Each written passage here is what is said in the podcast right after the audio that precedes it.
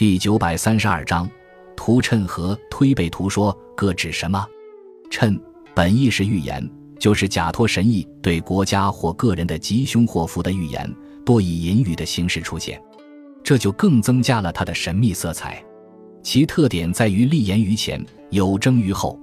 图谶之说最早出现于春秋时期，在流传发展的过程中，存在着谶语和图谶两种主要形式。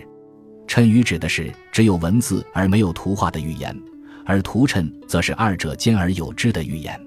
春秋末年，晋国的赵简子就通过谶语的方式为自己取代晋国的国君张穆。秦朝统一天下后，当时的图谶有亡秦者胡也的说法。秦始皇将胡理解为胡人，于是派将军蒙恬率军三十万北击匈奴。西汉末年，王莽篡位，皇族刘秀便利用刘氏复起、李氏为辅的谶语起兵反新。南北朝时期，屠谶之风更是盛极一时。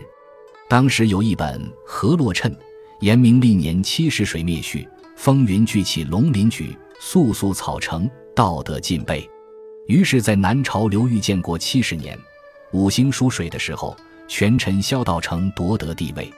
隋唐之际，最有影响力的图谶莫过于《推背图说》，它是一部奇书，由袁天罡和李淳风共同完成，主要内容是预言唐朝以后中国的国运兴衰、治乱以及重大的历史事件。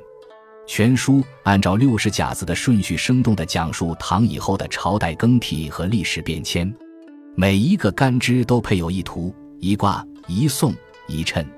明清时的图谶著作有许多，较为出名就有《烧饼歌》《透天玄机》《藏头诗》《黄檗禅师诗》《孔明碑》等。《烧饼歌》据说是铁观道人留给明太祖朱元璋的，后来可能也经过篡改。